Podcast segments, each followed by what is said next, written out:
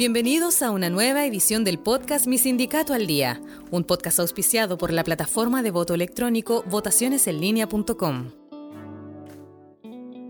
Bienvenidos al episodio semanal de hoy. En este viernes 29 de septiembre comenzamos informando que trabajadores de la salud pública confirman paro nacional para este 2 de octubre. La FENATS exige al gobierno que responda sobre la situación de los 6.300 funcionarios que serán desvinculados a partir de este 30 de septiembre, además de demandas por incentivo al retiro, la instauración de una carrera de funcionario y asignación técnica. La presidenta de la FENATS, Karen Palma, dijo que después de dos horas de reunión con el subsecretario, la conclusión es que no hay respuesta. El subsecretario planteó que a pesar de él creer necesario y que la ministra creía necesario que 6.300 trabajadores tenían que quedarse, desde Hacienda se ha dicho que no hay recursos. Además, la FENATS pide solución a las demandas por incentivo al retiro, asignación técnica y la instauración de la carrera funcionaria para los trabajadores de la salud.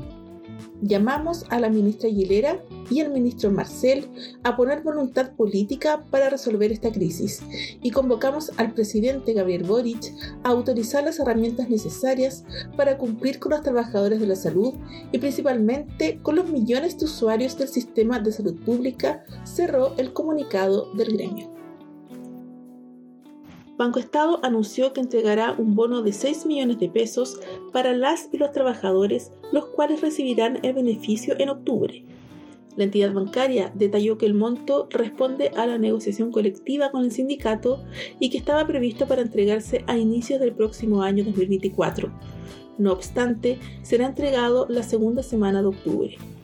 El pasado 3 y 5 de agosto, Banco Estado realizó un congreso con sus dirigentes para analizar y recibir las necesidades dentro de la empresa y las propuestas de la mencionada negociación colectiva. Ante esto, uno de los puntos acordados entre la administración y los trabajadores era la entrega de un bono de término de negociación, el cual corresponde a 6 millones de pesos brutos. En ese sentido, el presidente del Banco Estado, Daniel Hochman, declaró que están satisfechos con los resultados obtenidos en la negociación colectiva. Diferentes instituciones ligadas a las artes escénicas participaron de la mesa de diálogo social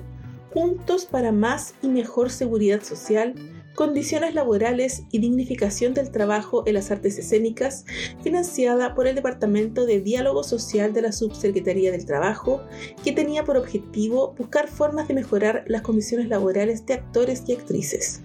Como parte de las principales conclusiones de la instancia, se extrae la necesidad de avanzar en conjunto propuestas y acciones que permitan mejorar las condiciones laborales de trabajadores y trabajadoras de las artes escénicas. Dentro de los puntos que se identificaron como fundamentales para poder mejorar las condiciones laborales están trabajar para avanzar en erradicar la violencia de género en espacios de trabajo y desarrollar actividades de capacitación en la materia crear espacios para difundir la normativa laboral actual que regula las condiciones de trabajo y contratación de las y los trabajadores de artes y espectáculos, así como buscar formas de difusión y capacitación en derechos laborales.